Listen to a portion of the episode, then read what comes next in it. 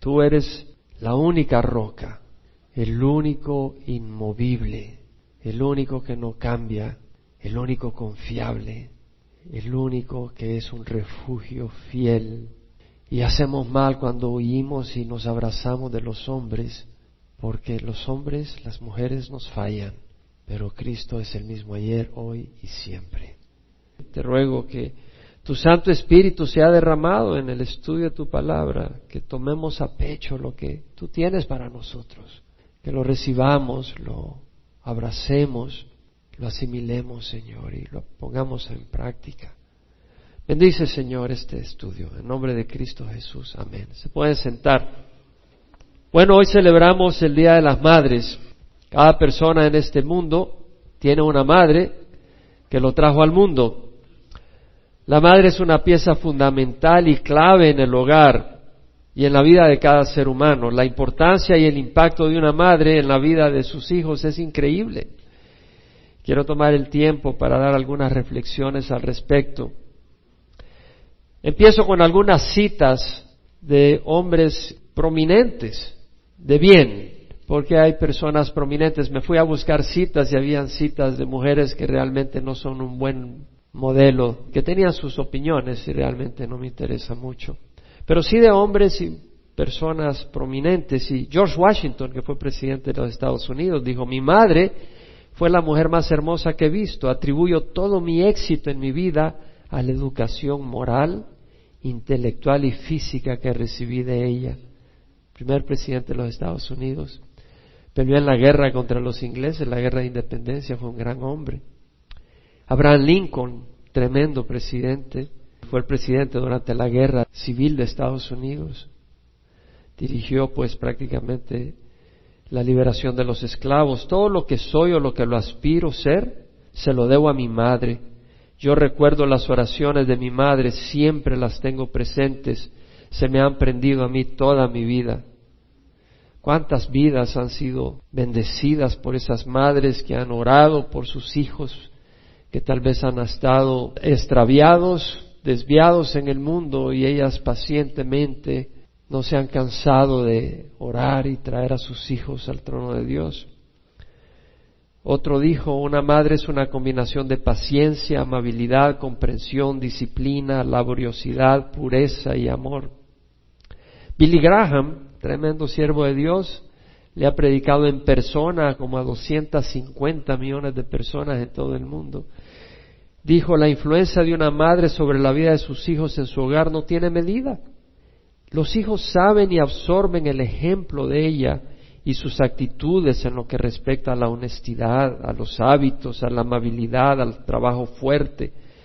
Los domingos en la tarde mi mamá nos leía historias bíblicas. Yo me revelaba algunas veces pensando que era demasiado rígida y que nos estaba metiendo la religión hasta por la garganta.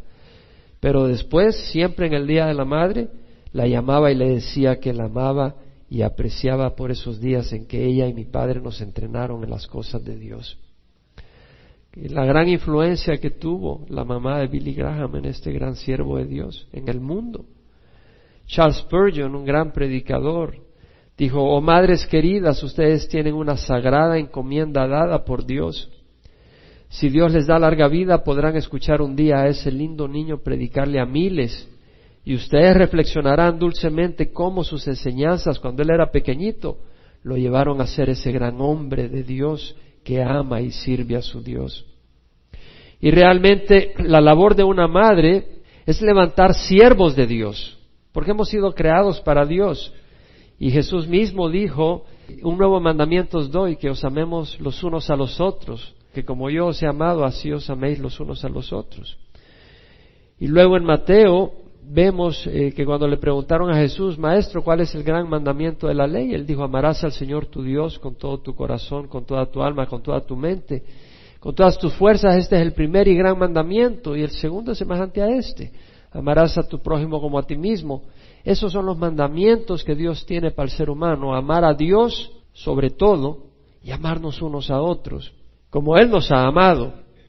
Entonces, una madre que quiere que su hijo sea exitoso o su hija sea exitosa, va a implantar en sus hijos y va a guiar a sus hijos y encauzar a sus hijos a eso, a amar a Dios sobre todas las cosas y amar al prójimo como a sí mismo.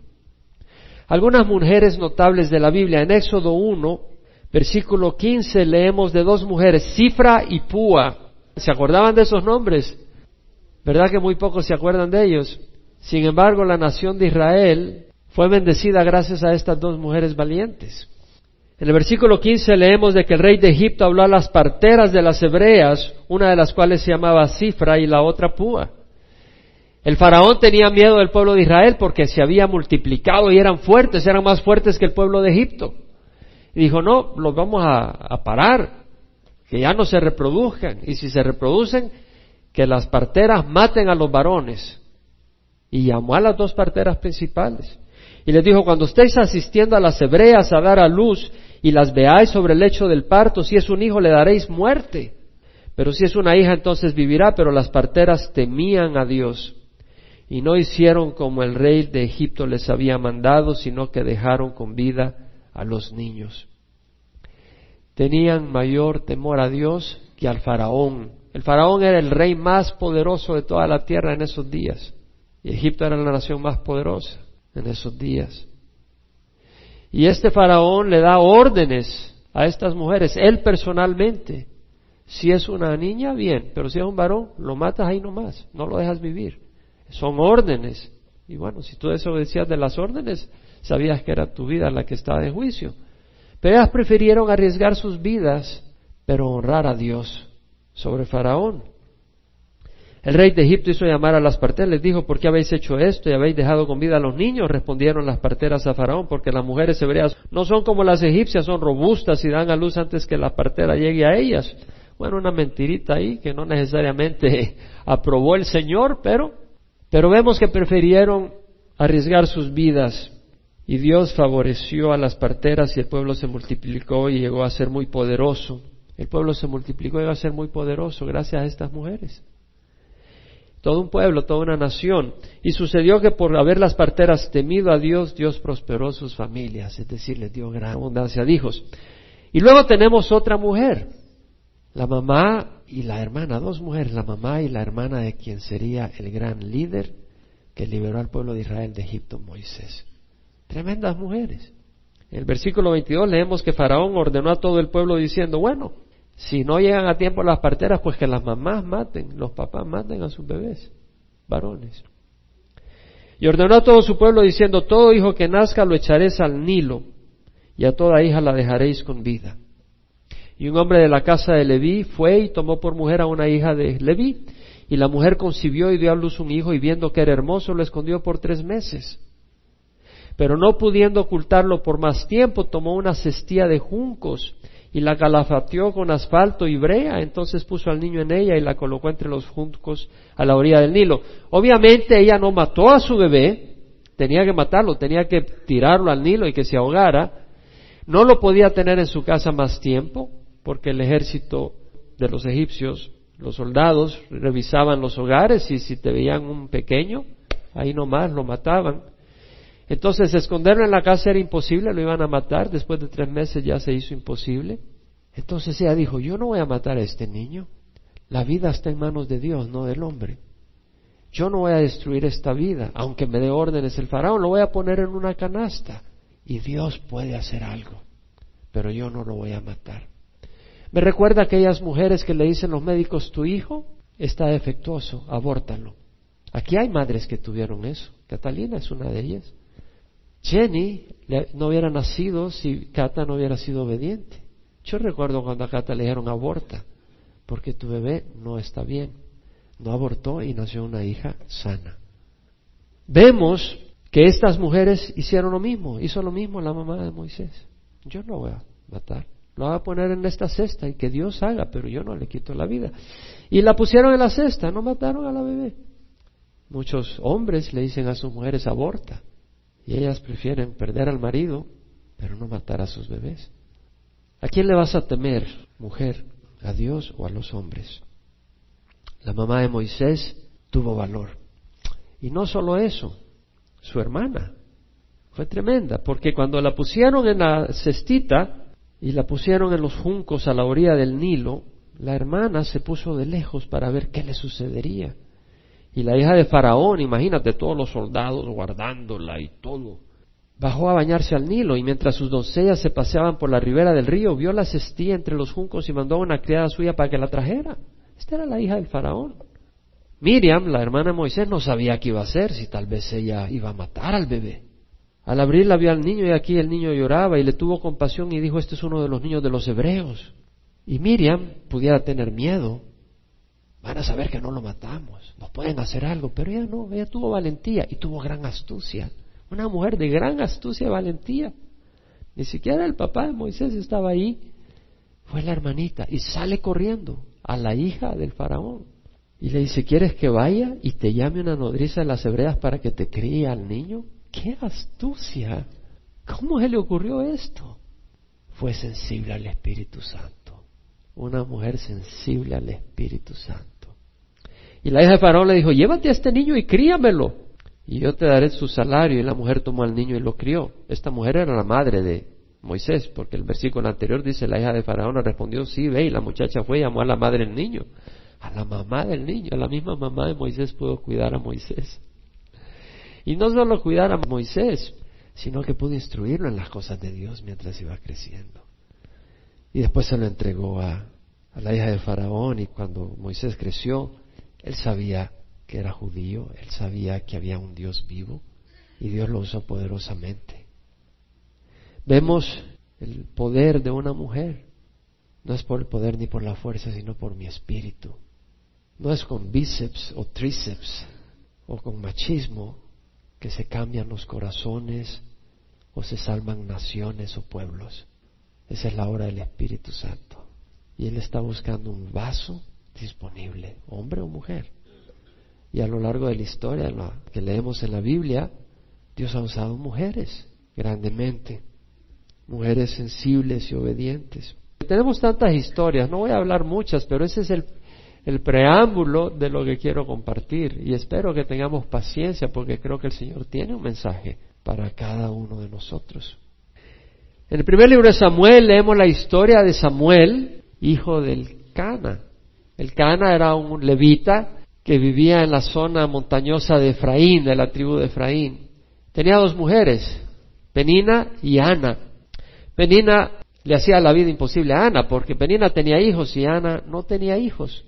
Y cada vez que iban a Silo, donde estaba el tabernáculo, a sacrificar al Señor y adorar al Señor, el Cana le servía una gran porción de comida a Ana, más que a los demás, porque Ana no tenía hijos.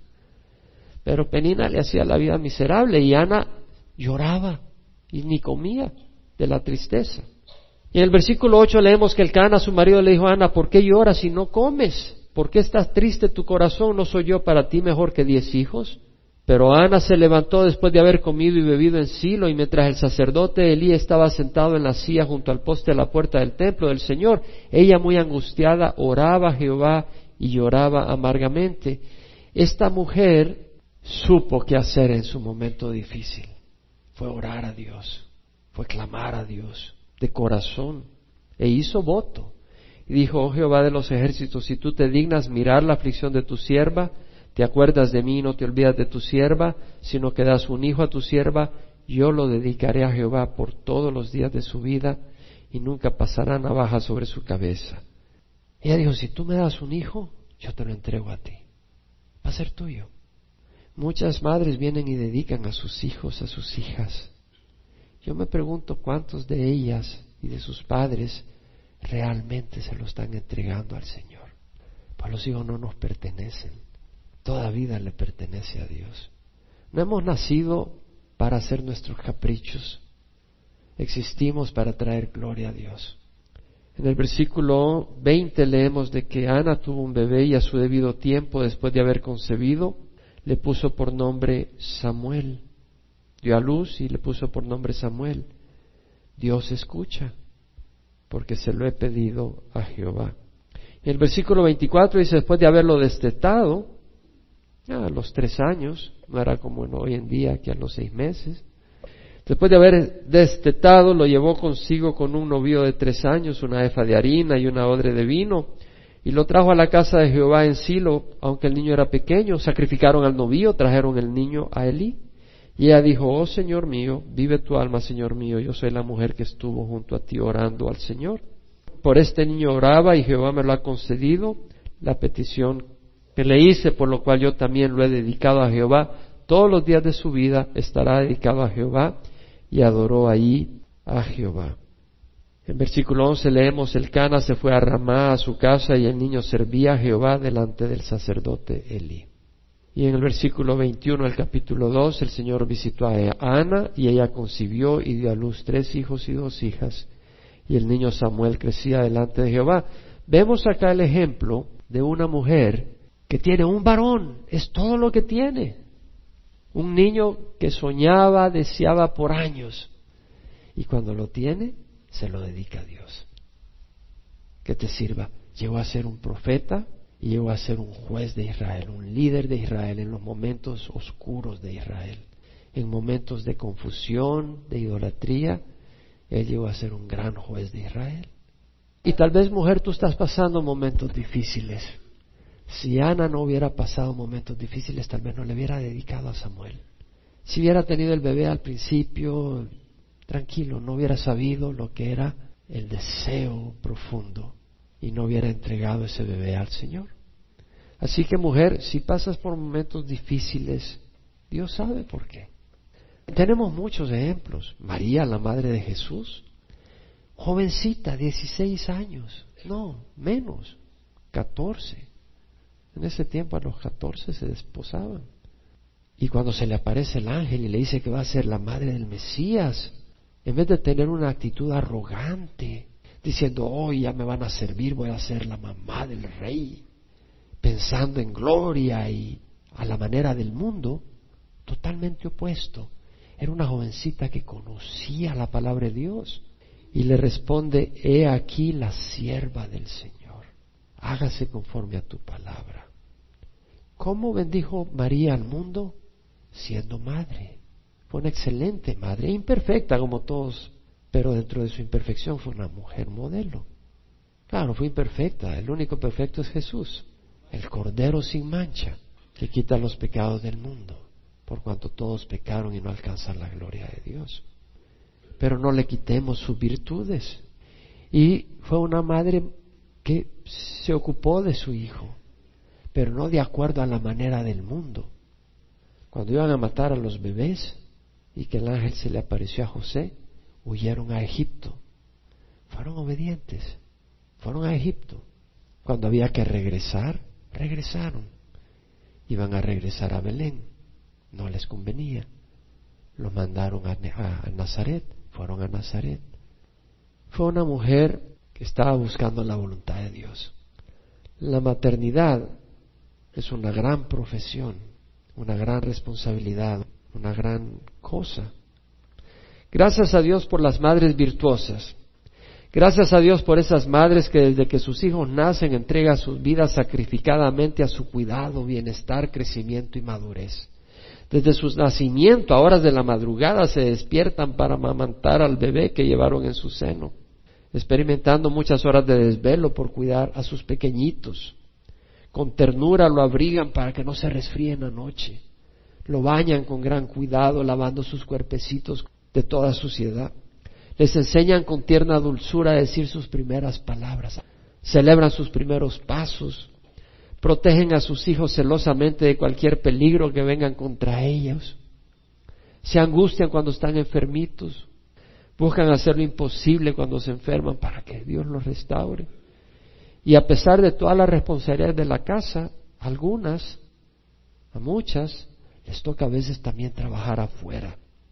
Y cuando regresan a casa, en lugar de correr a descansar, corren a tomar grandes responsabilidades del hogar, tratando de servir a sus pequeñitos o a sus hijos que demandan su atención, energía y fuerzas.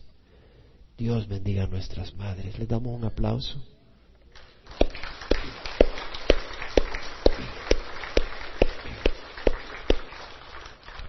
Las madres tienen una gran responsabilidad de cuidar y preocuparse por el bienestar de sus hijos.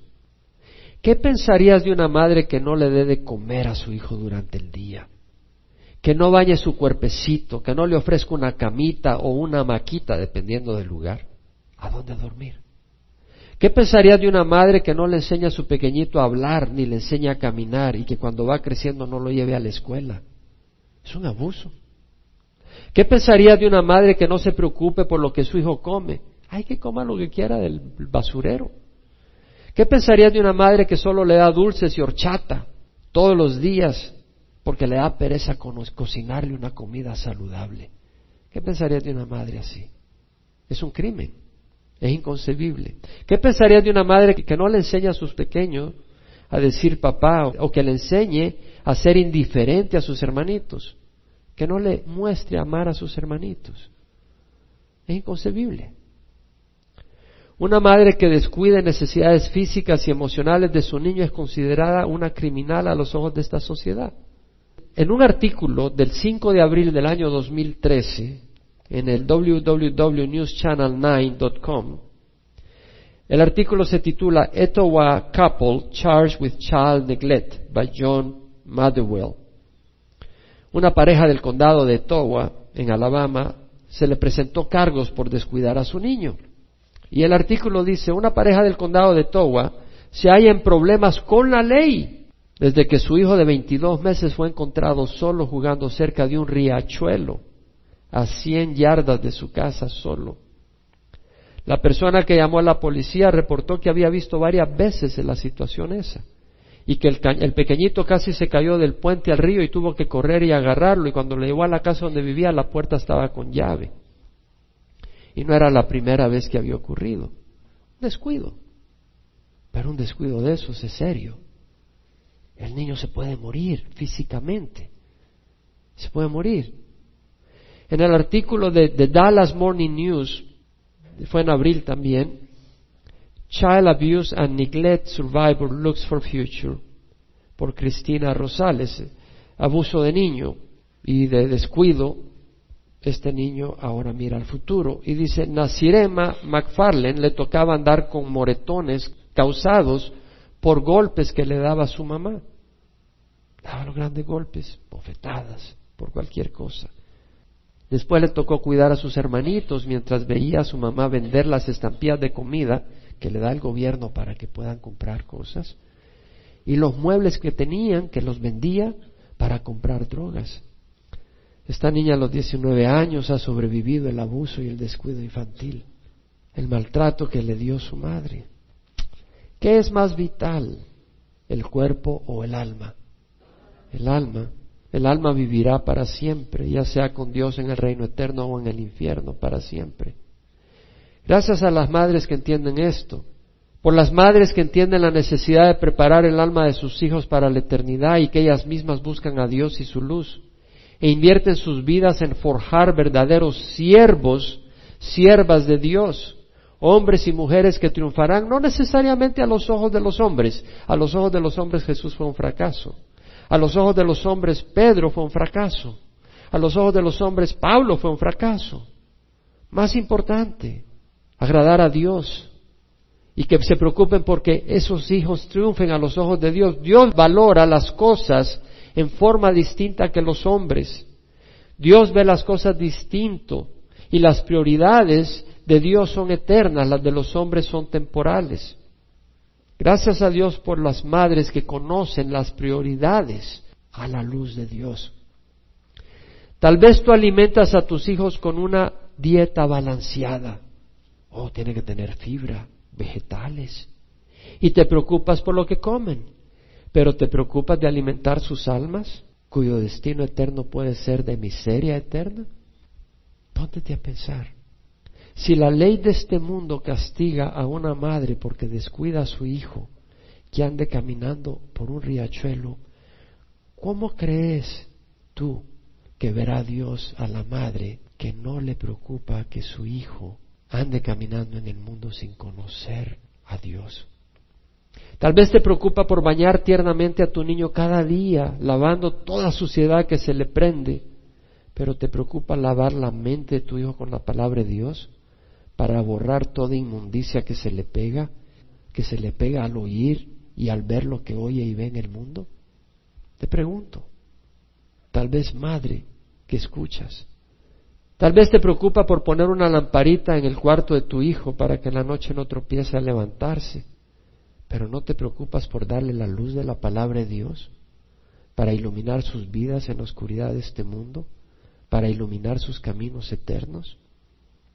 Tal vez te preocupa por proveerle una camita suave con su almohadita y sábanas para que descanse después de tanto correr en el día, pero no le ofreces el descanso que solo Dios puede dar a sus mentes y a sus corazones en medio de las luchas y las carreras de este mundo.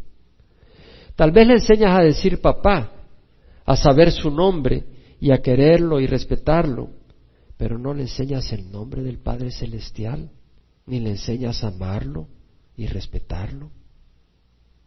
Tal vez le enseñas emocionada a hablar a tu hijo para que pueda platicar contigo y los demás y pueda expresar sus necesidades o te pueda decir cosas lindas a tu oído, pero no le enseñas a platicar con Dios.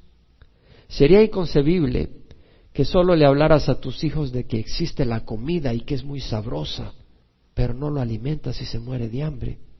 ¿No harías peor al decir simplemente que existe Dios, que es vivo y verdadero, que es bueno, pero no le ayudas a conocerlo en espíritu y verdad?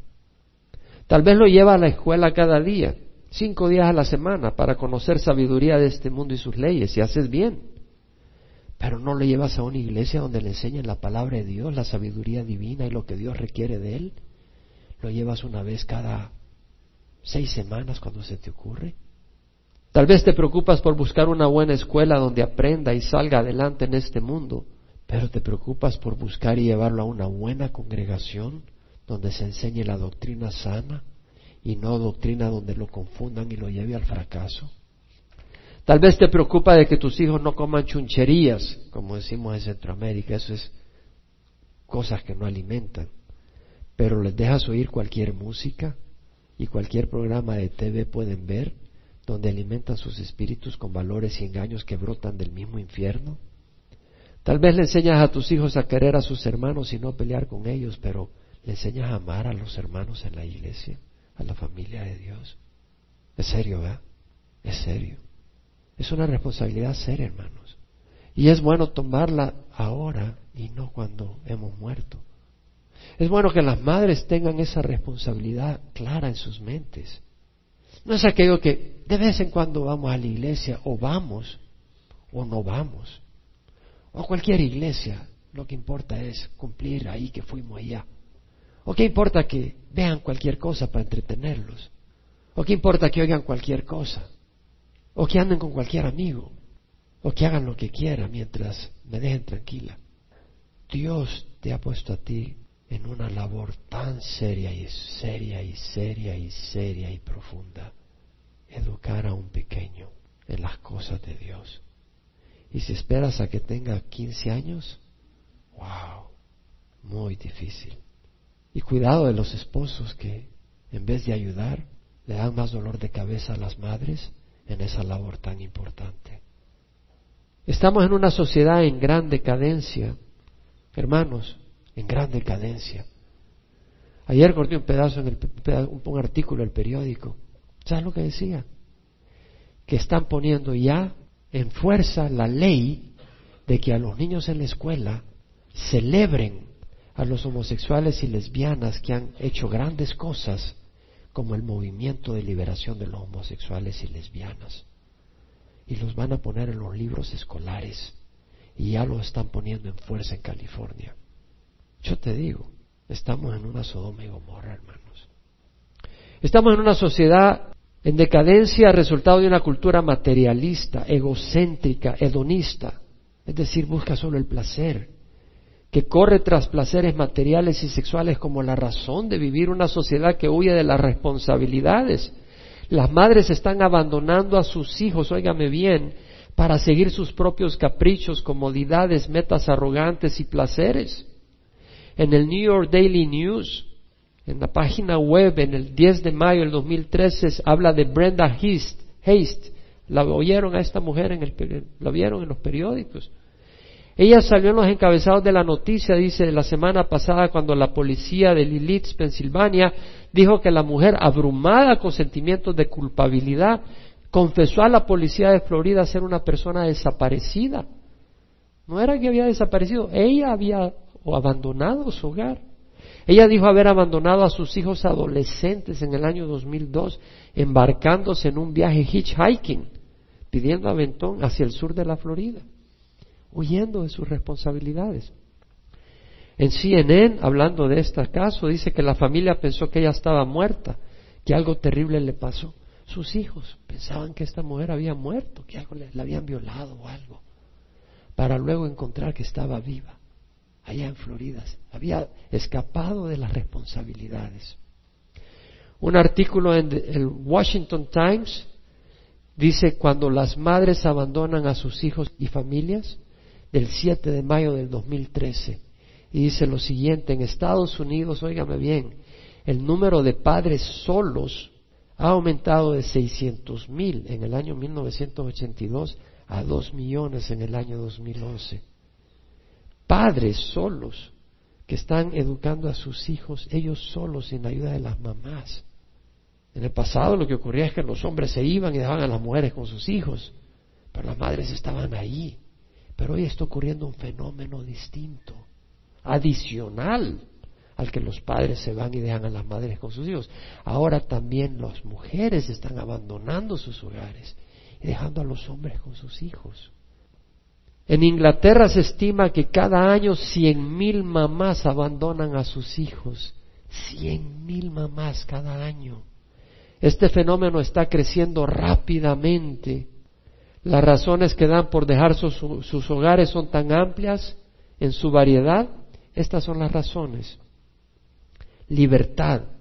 No desean ya más cargar con la responsabilidad. ¿Es eso libertad?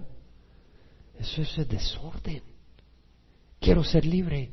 Yo no quiero tener la responsabilidad de cuidar niños. Otro, piensan que son malas madres y que su padre es más capaz. Esa es una muy linda excusa. Si eres mala madre, pídele a Dios que te ayude a cambiar, pero no abandones a tus hijos. Al fin y al cabo es la única madre que tus hijos tienen. Consideraciones económicas, no quieren cargar con el costo. No, esto me cuesta muy caro, mejor me voy.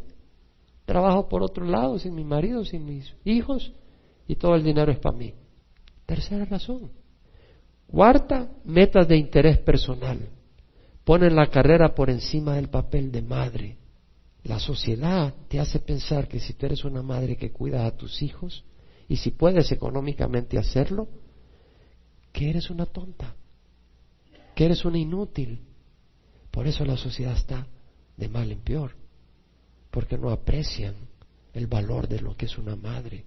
Una madre que nutra a sus hijos, que le enseñe a amar a los demás, que le enseñe la palabra de Dios, que le enseñe a servir a Dios. Imagínate sus hijos qué impacto pueden tener en el mundo. Otras, abrumadas por el papel de ser de madre, dejan a sus hijos. En este mundo hay presiones. Otras por falta de apoyo familiar o del esposo. Pero en el siglo pasado era muy raro que una madre abandonara a su hijo por ningún motivo. Las madres estaban dispuestas a dar su vida por sus hijos. Joven mujer, cuidado con quien haces amistad y las decisiones que tomas. Una falta de prudencia te puede convertir en madre y eso es una seria responsabilidad para toda la vida. Una responsabilidad no solo ante los hombres y la sociedad, sino ante Dios. Un día tendrás que dar cuentas. Y joven varón, piensa seriamente antes de casarte con quien te casas. Esa persona será la madre de tus hijos. No tengas sexo antes de casarte. Número uno, Dios lo condena, te vas al infierno. Y segundo, esa joven que no se respeta lo suficiente como para esperar es la que va a ser madre de tus hijos si queda embarazada. ¿Qué te puedo decir? Las madres tienen gran responsabilidad. Una de ellas es instruir a sus hijos.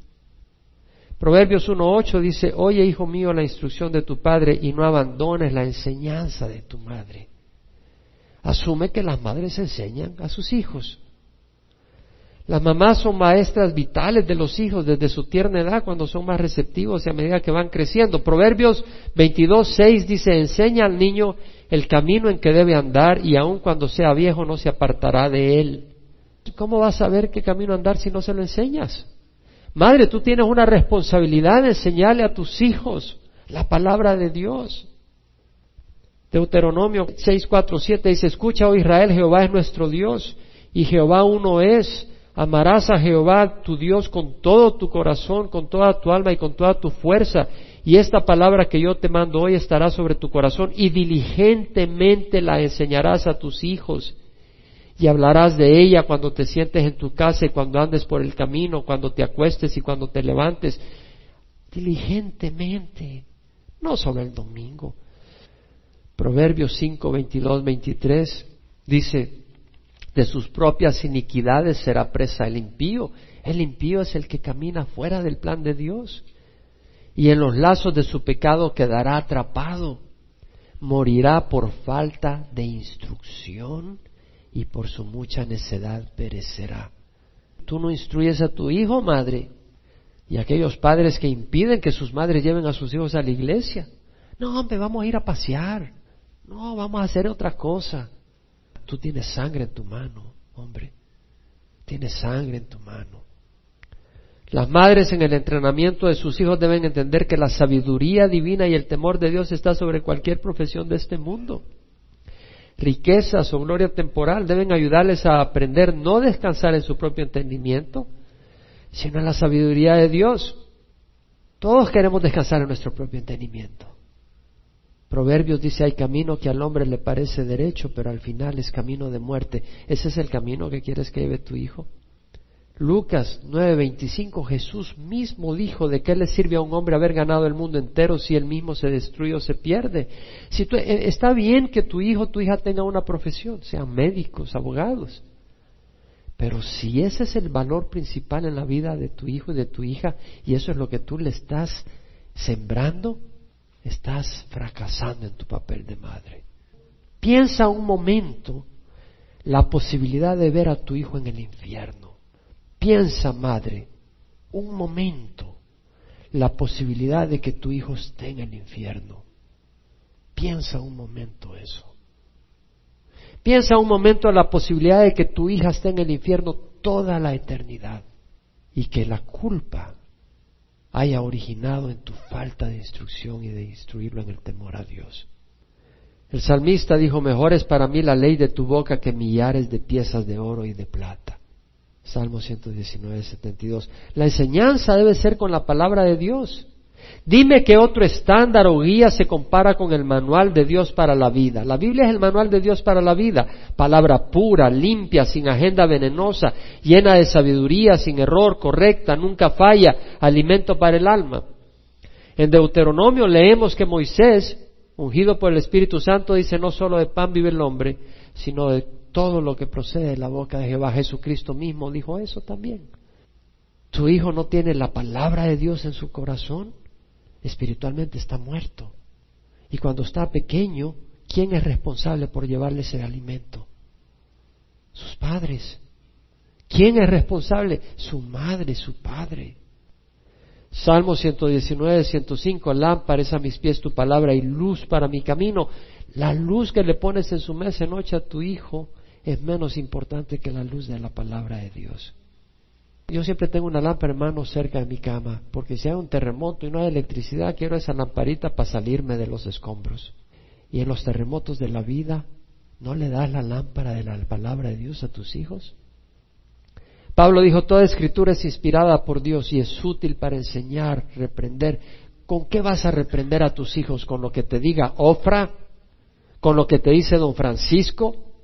Con lo que te dice Cristina, con lo que te dicen los psicólogos y los psiquiatras de Estados Unidos o con la palabra de Dios. Toda escritura es inspirada por Dios y es útil para enseñar, reprender, corregir e instruir en justicia para que el hombre de Dios sea perfecto, equipado para toda buena obra. La instrucción debe ser más que enseñanza verbal, debe ser instrucción, entrenamiento. Cuando le enseñas a alguien a manejar, no solo le dices, mira, esta es la palanca de la velocidad, este es el breque y este es el libro de las reglas de tránsito. Toma el carro, adelante. Sabes que no basta. Va a chocar, va a ir a chocar con un 18-wheeler, camionote de esos de carga y se va a matar. O se va a salir de la calle, de la carretera a la banqueta, a la, a la acera, como decimos en El Salvador, y matar a gente que va pasando por ahí. Te tienes que montar en el carro con tu hijo y le vas entrenando. Repite, hazlo acá. Mira, calma, observa que lo hace correctamente, le corriges en el camino. Sin una buena instrucción, tu hijo va a ir al fracaso. La instrucción debe incluir corrección. No ve, y le mueves el timón, vas, te moviste. Hasta pega uno de gritos, porque a mí me tocó. Hombre, ¿qué estás haciendo? Le pegas el grito del susto, le mueves el timón. No, pero yo ya estoy grande. No me importa que tengas grande 40 años, te muevo el timón nos matamos. Te metes ahí, porque sabe que va a la destrucción. ¿Quién dice amén? Entendemos lo que estamos hablando. La instrucción debe incluir corrección y disciplina para forjar una manera de pensar y vivir que agrada a Dios. Este cuerpo natural no quiere disciplina, quiere hacer lo que le dé la gana. Si a mí me hubieran dejado comer lo que quería, solo era ice cream y naranjas y bananas. Comida, vegetales, carne, ni la carne me gustaba. Pura fruta y ice cream y galletas. No, que jotes, que espinaca, que ocra. Ay, Señor.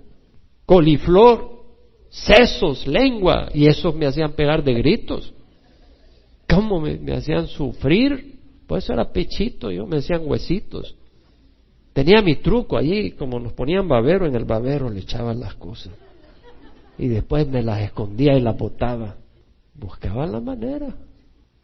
La instrucción, hermanos, debe incluir disciplina y la disciplina debe ser apropiada, consistente, continua, oportuna, inculcando orden en la manera de vivir, forjando la actitud, la conducta, el carácter, el comportamiento correcto hacia Dios y a otros. Enséñele a sus hijos a ser agradecidos. Enséñeles a ser respetuosos con los adultos. Inculque en ellos buenos modales. Lo que ¡ah! pegan los grandes erutos. Es la costumbre, ¿verdad que sí? Qué rica la comida, mamá. ¡Ah! Enséñele buenos modales. Enséñale cortesía. Enséñale a ser amable, no de conducta brusca y arrogante. Ayúdales a ser valientes en Cristo, a confiar en Dios ante los retos de la vida. Denles palabra de ánimo cuando hacen bien las cosas. Proverbios 6:23 dice, el mandamiento es lámpara y la enseñanza luz y camino de vida a las reprensiones de la instrucción. Hay que reprender. Proverbios 25:12 dice, como pendiente de oro y adorno de oro fino es el sabio que reprende al oído atento. Ah, no, pero mi hijo no me hace caso. Dele unas cuantas a ver si no va a poner atención la próxima vez que lo reprenda. En serio. Y óigame, el sabio que reprende, no reprendas con necedad. ¿Sí me entiendes? Pues los padres y los podemos ser necios a veces. El sabio que reprende. A veces reprendemos porque se nos pegaron las pulgas y eh, comimos cucarachas en la mañana y estamos gritando. Corrige a tu hijo y te dará descanso y dará alegría a tu alma. Proverbios 29, 17. Proverbios 29, 15. La vara y la reprensión dan sabiduría, pero el niño consentido avergüenza a su madre. La vara y la reprensión. Bueno, no me agarres una de hierro.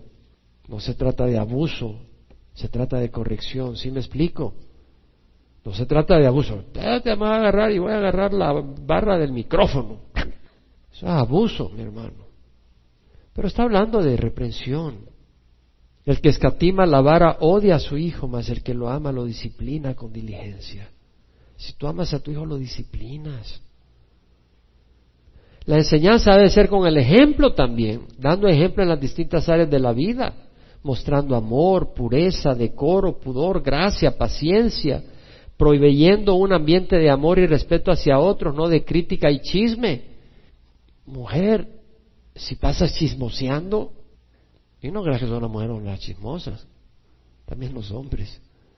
Y si pasas chismoseando, ¿cómo vas a creer que tu hijo va a aprender a, hacer otra cosa sino chismosear? En Filipenses 3, 17, Pablo dice, hermanos, sed imitadores míos y observad a los que andan según el ejemplo que tenéis en nosotros. Los padres tienen que dar un ejemplo en su caminar. Hijo, estudia la palabra. Pero tú nunca, nunca te ves con la Biblia, ni tienes Biblia. Los, hijos necesitan ver el ejemplo en sus padres. En Tito 2, 3 al 5, Pablo habla de las ancianas, y no necesariamente a las, ancianas en edad, sino a las mujeres que ya tienen un tiempo en iglesia, que ya deben de ser maduras. Dice, las ancianas deben ser reverentes en su conducta, no calumniadoras ni esclavas de mucho vino, que enseñen lo bueno, que enseñen a las jóvenes a que amen a sus maridos, hermanos. Las mujeres, las madres, ustedes tienen una responsabilidad de enseñar a sus hijas a que amen a sus maridos. Eso no nace naturalmente. A que amen a sus hijos. Bueno, hay un amor natural, pero el amor del que habla Pablo acá es un amor sobrenatural que se requiere hoy en día. A ser prudentes. La mujer debe ser prudente. Ella no aprende prudencia en la escuela. Puras, hacendosas en el hogar, amables, sujetas a sus maridos. En la escuela lo que van a enseñar es liberación femenina. ¿Y quién es este compinche? Dale una patada y déjalo. No, no te estoy dando ese consejo, eso es lo que dicen algunas mujeres. Para que la palabra de Dios no sea blasfemada. Los requisitos de la viuda en la iglesia para que pudiera ser ayudada económicamente en los días de Pablo era esto que tuvieran testimonio de buenas obras, que hubieran criado hijos en el sentido de edificarlos, educarlos, forjarlos, de haber mostrado hospitalidad a los extraños, de haber lavado los pies de los santos. Hoy no necesitas lavar los pies a los santos, pero puedes servir a la iglesia. De eso se trata, servir a la iglesia. De haber ayudado a los afligidos y haberse consagrado a toda buena obra. Eso no es lo que ves en el show de Cristina, creo yo. O, ven eso en el show de Cristina. Mujer, no estás sola en tu tarea. No estás sola en tu tarea. Cuando uno lee todo eso y dice, ay, padre, hermano, estamos aquí afligidos con todo lo que nos dice. Es la palabra de Dios, amén. Y es importante porque las jovencitas que piensen que ser madre no es simplemente concebir y dar a luz un bebé, es una seria responsabilidad. Amén. Una seria responsabilidad. Pero mujer, no estás sola en tu labor. Isaías 54:5 dice, porque tu esposo es tu hacedor. Jehová de los ejércitos es su nombre y su redentor es el Santo de Israel, que se llama Dios de toda la tierra.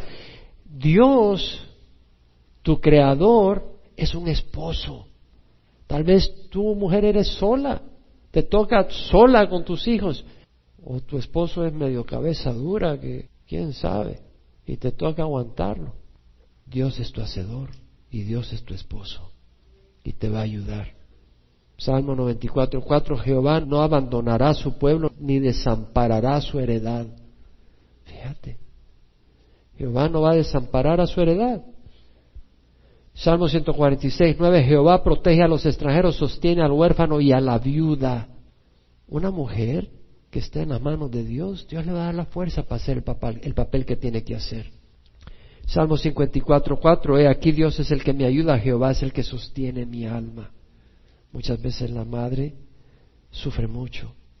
Alguien tiene que sostener su vida y ese es Jehová. Isaías 40, 29 al 31, Dios da fuerza al fatigado y al que no tiene fuerzas aumenta el vigor. Aún los mancebos se fatigan y se cansan y los jóvenes tropiezan y vacilan, pero los que esperan en Jehová renovarán sus fuerzas. Mujer, espera en Jehová. Remontarán con alas como las águilas, correrán y no se cansarán, caminarán y no se fatigarán. Romanos 8, 31 al 34, si Dios está por nosotros, ¿quién contra nosotros? Madre, Dios está contigo. El que no eximió ni a su propio Hijo, sino que lo entregó por todos nosotros, ¿cómo no nos concederá junto con Él todas las cosas? Y si sientes acusación, ¿Quién acusará a los escogidos de Dios si tú estás con el Señor? El Señor ha perdonado tu pasado. ¿Quién acusará a los escogidos de Dios? Dios es el que justifica. ¿Quién es el que condena? Cristo Jesús es el que murió. Aún más el que resucitó, el que además está a la derecha de Dios, el que también intercede por nosotros. En el cansancio de la labor de madre, el Señor te recuerda que tu trabajo en el Señor no es en vano. En segundo de Crónicas la palabra dice esforzaos y no desmayéis porque hay recompensa para vuestra obra. En Hebreos dice no desechéis vuestra confianza la cual tiene gran recompensa. porque tenéis necesidad de paciencia para que cuando hayáis hecho la voluntad de Dios obtengáis la promesa. La labor de una madre es tremenda y de hecho el Señor ordena a los hijos a honrar a sus padres y a sus madres. En el Éxodo dice, honra a tu padre y a tu madre para que tus días sean prolongados en la tierra que Jehová tu Dios te da. Y menciona al padre y a la madre, no por separado. Honra a tu padre y a tu madre. Tienes que honrar a tu padre y a tu madre. Cuando tú no lo haces, te estás metiendo en, aguas profundas. Ten cuidado de andar chismoseando de tus padres, de andar calumniándolos, de, de andar hablando mal de ellos, de andar expresándote de ellos con amargura. Si no tienes algo bueno que decir, mejor no digas nada. Pero algo bueno puedes decir, que a través de ellos viniste al mundo y por ello tienes la oportunidad de conocer a Dios y vivir con Dios para siempre. Algo bueno puedes decir. Hijos, honra a tu padre y a tu madre en el Antiguo Testamento. Si no me crees, vete a Deuteronomio, capítulo 21, del versículo 18 al 21. ¿Qué pasaba cuando un hijo era rebelde y desobedecía? Lo llevaban a la puerta de la ciudad y lo apedreaban para quitar la maldad de Israel. Y madre, si tú no le enseñas a tu hijo a respetarte a ti y a tu esposo, ¿cómo va un día a aprender a respetar a Dios? Y tú caminas de una manera que sea digna de respeto, no una manera desordenada. Bueno, ¿qué si has fallado? La palabra del Señor dice que si confesamos nuestros pecados, Él es fiel y justo para perdonar nuestros pecados y limpiarnos de toda maldad. Yo tengo lindos recuerdos de mi madre, ella partió con, con el Señor en el 2003. Ella era muy religiosa, crecimos en la tradición, era estricta, disciplinaria y luego era viuda desde que tenía yo un año. Fue muy difícil para ella su viudez, ella amaba a mi, a mi papá grandemente, era Romeo y Julieta, era un amor muy grande entre ellos. Pero Dios me dio a mí el privilegio de hablarle del Señor, del Cristo que conocemos en espíritu y verdad. Y a pesar de que por la misma fe hubo un distanciamiento un tiempo. Nunca se me olvida el día que yo decía, mi madre no me visita. Y un día en mi cama, descansando a mediodía, clamé de lo más profundo de mi corazón y le dije, Señor, dame a mi madre. Y a los diez minutos sonó el teléfono y era ella, diciéndome, te voy a ir a visitar. Y fueron los dos últimos años donde ella me visitaba y yo la visitaba ya recibió al Señor conmigo. Y recuerdo cuando en el hospital ella fallecía, eh, estaba inconsciente porque la ponían inconsciente por su condición.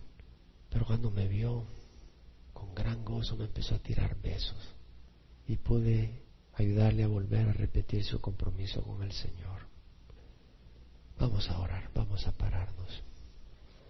Yo quisiera que este tiempo no sea solo de oír, yo quisiera que este tiempo sea de sanidad. Tal vez tu madre te ha desilusionado. No es fácil. Tú no sabes cómo creció ella, qué educación recibió, qué guía y, y luz espiritual tuvo. Tú no sabes, no la juzgues. Pero si tú has recibido a Cristo, tú conoces el perdón de Dios y Dios te ha perdonado a ti más de lo que tú le tienes que perdonar a tu madre. Perdona a tu madre. Si tu padre partió ya, dice la palabra del Señor, si mi padre y mi madre me abandonaran, Jehová me recogerá. Jesús es como una madre también. Él dijo, Jerusalén, Jerusalén, cuántas veces quise reunir a tus hijos como la gallina junta sus polluelos debajo de sus alas, pero no quisiste. Jesús quiere recogerte hoy bajo sus alas, mujer, hombre, hijo, hija, y darte consuelo, darte sanidad. Empieza con la cruz. Recibe a Cristo si no lo has recibido. Hoy te invito a que recibes a Jesús. Él es paz, Él es perdón, Él es fortaleza, Él es luz, Él es amor, Él es comprensión. Ora conmigo. Padre, te ruego perdón por mis pecados. Hoy recibo a Jesús como mi Señor y mi Salvador. Te ruego perdón por mis fallas, mis pecados. Creo que la sangre de Jesús es poderosa para lavarme de toda iniquidad. Señor, dame tu Espíritu Santo para caminar en santidad, hacer el bien y rechazar el mal y seguirte. Dame hambre de tu palabra, dame entendimiento de tu palabra y ayúdame a seguirla. En nombre de Jesús. Amén.